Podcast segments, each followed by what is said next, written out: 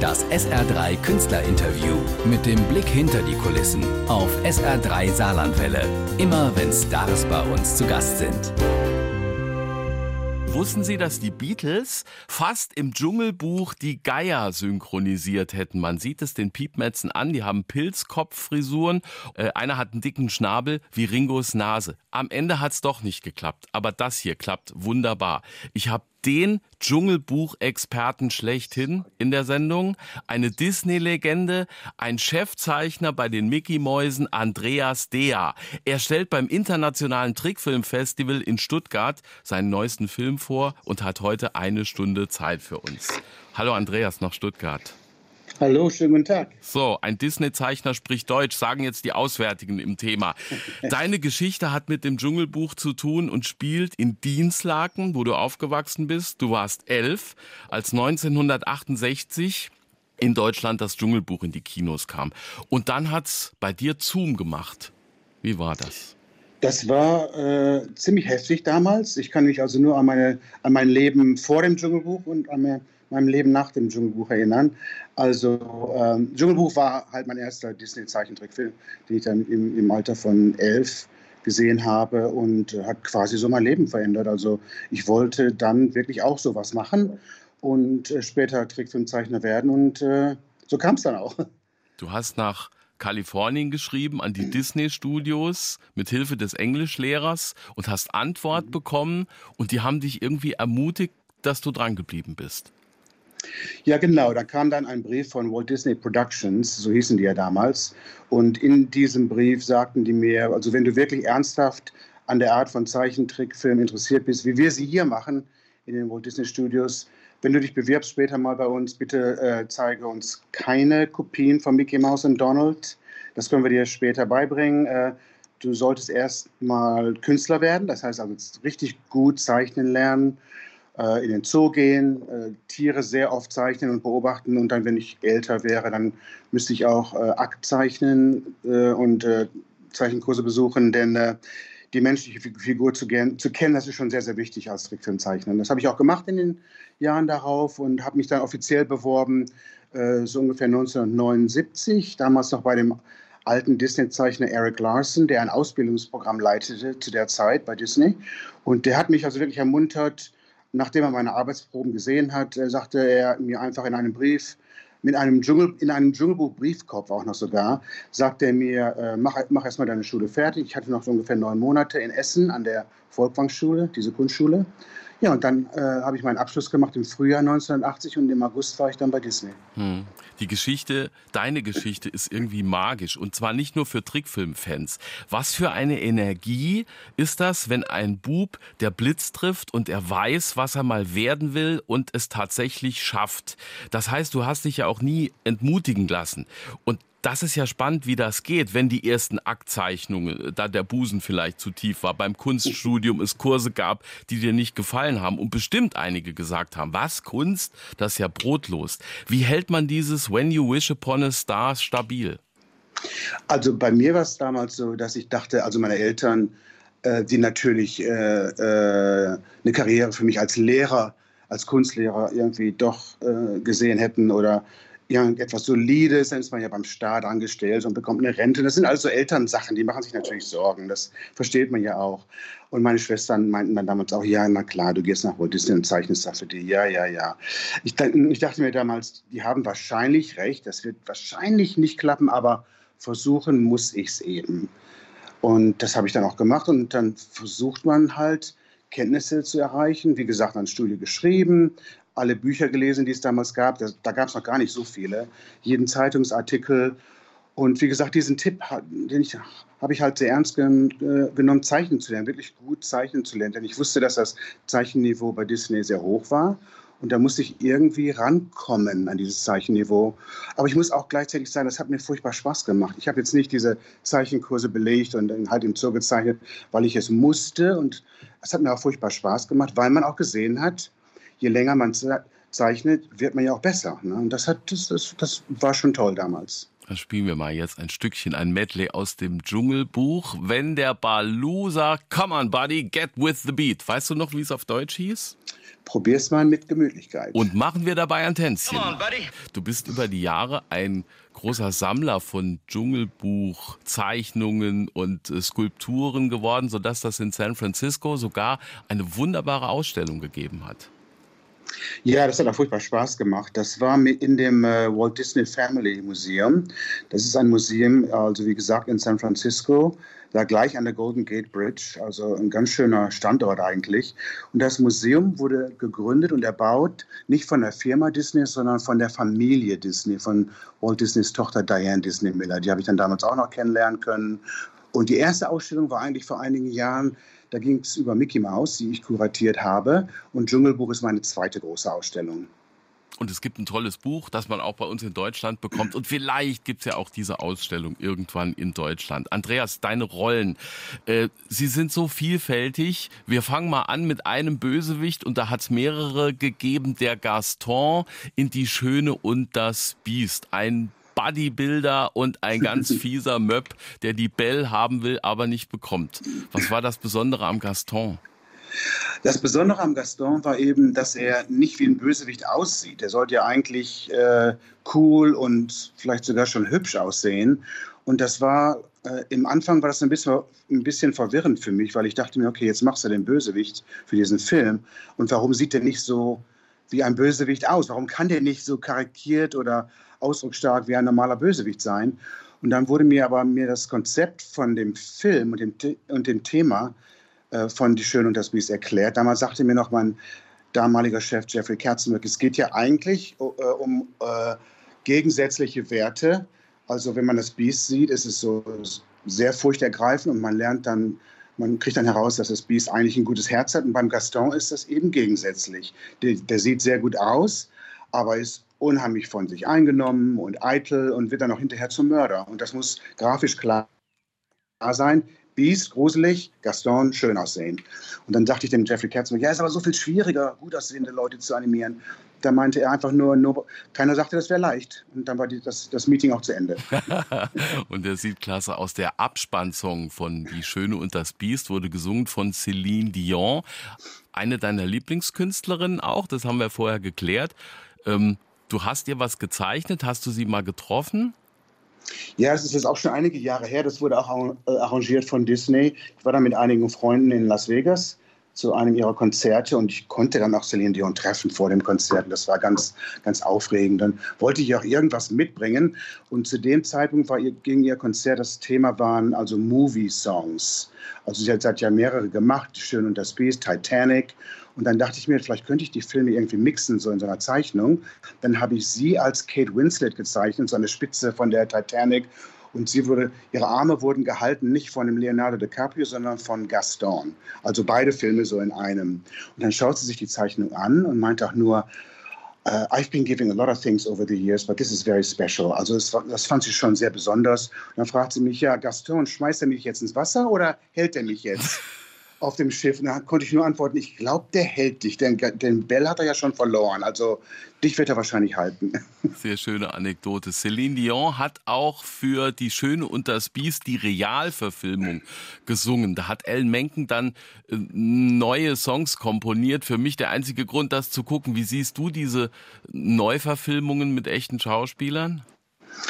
Bei, bei Beauty and the Beast, also Schön und das Beast, äh, äh ich fand es eigentlich ganz nett. Ich bin auch ein klein wenig voreingenommen, denn ein guter Freund von mir aus Frankreich, der Alexis Loisin, der, der war in dem Film drin, der war einer von Gastons Buddies.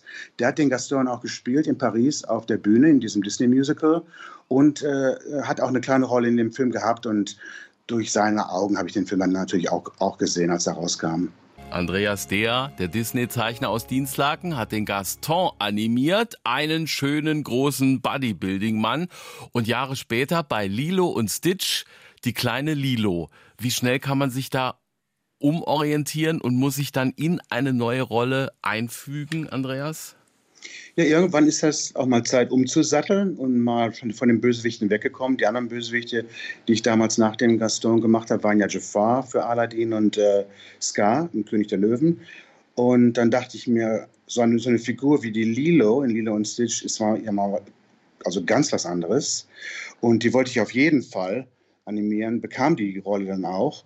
Und da geht es ja um ganz andere Qualitäten, denn Lilo ist ja sehr subtil und äh, drückt sich also minimal eigentlich nur aus in, in Gesichtsausdrücken und ihrer Gestik. Aber mal so in so ein, in, in den Kopf von so einem kleinen Mädchen hineinzusteigen und halt, halt ihre Sorgen und ihre Ängste zu fühlen, das war, das war schon schön. Das war sehr, sehr schön.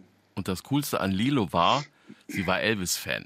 Herkules, das war auch wieder eine Hauptrolle, die Andreas Dea aus Dienstlaken gezeichnet hat. Andreas, mir zugeschaltet in Stuttgart. Der Herkules, auch wie der Gaston, ein muskulöser, ein kraftvoller Mann, Halbgott, aber ein Lieber.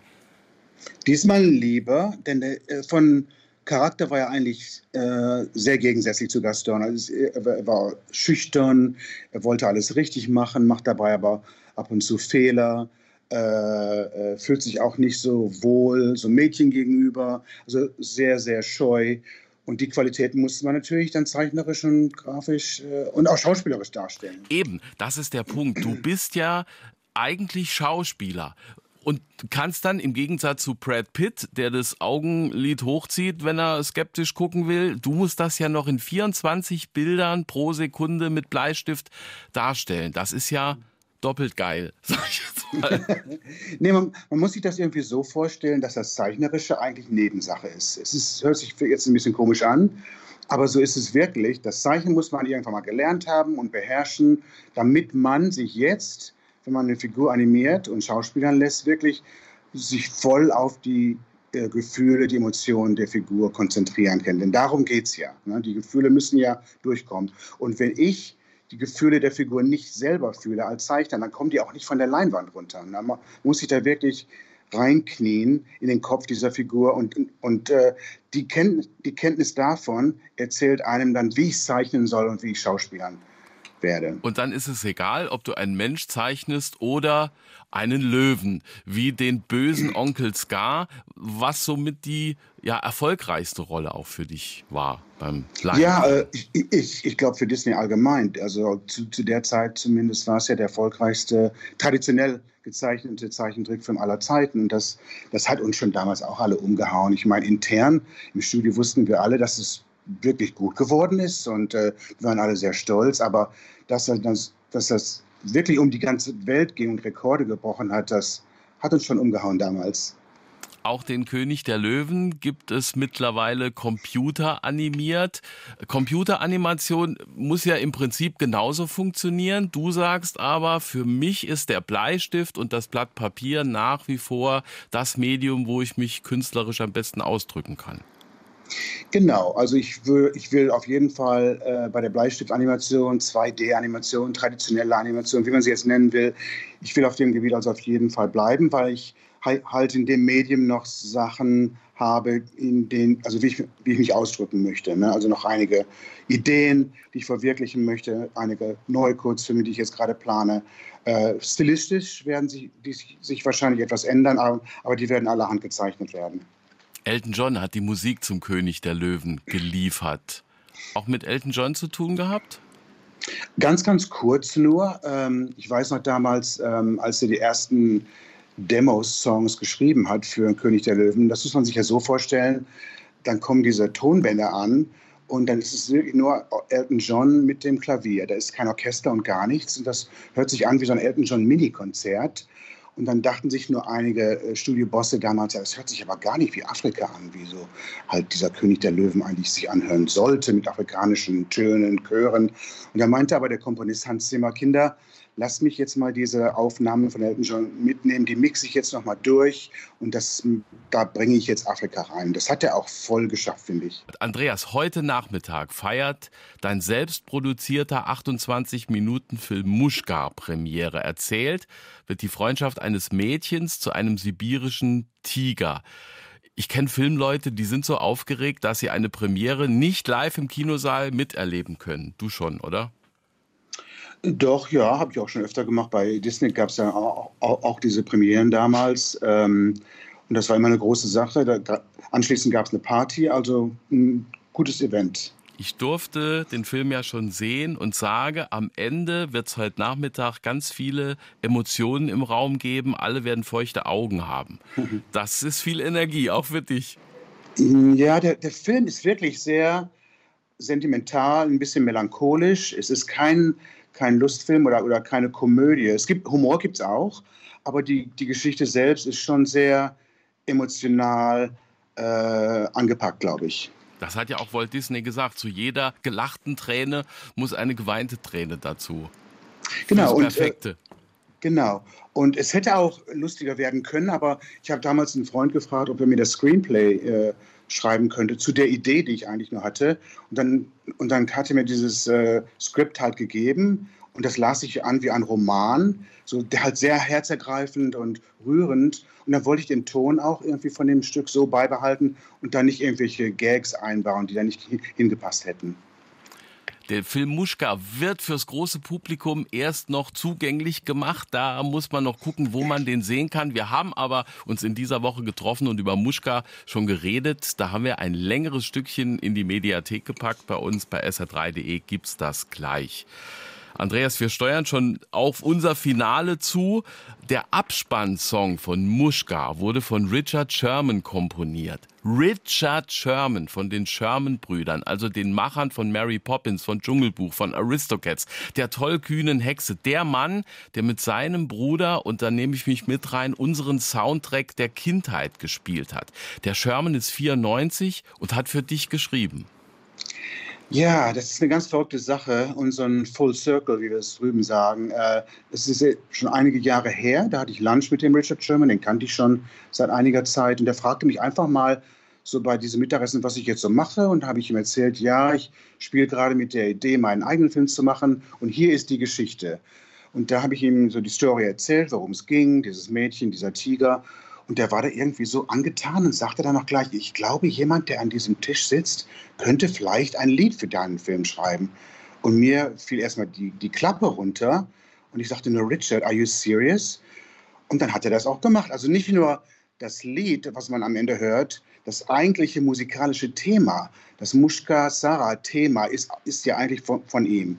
Also die Idee, dass ich halt mit seinen Liedern groß geworden bin, beim Dschungelbuch, Aristocats und so weiter, und dass, dass der Jahrzehnte später an meinem Film auch noch arbeitet und die, die, die, Musik schreibt, ist schon fast größenwahnsinnig. Das ist mega. Und der Song, den gibt es bisher nur als Kinoton, den reichen wir nach, sobald er offiziell erschienen ist. Andreas, wir nehmen für unseren Abspann unserer Stunde das Lieblingslied von Walt Disney. Und du kennst den Schauplatz, wo es immer gespielt wurde, am Wochenende in Walts Büro. Genau, und das Büro gibt es jetzt wieder. Das hat Disney wieder restauriert.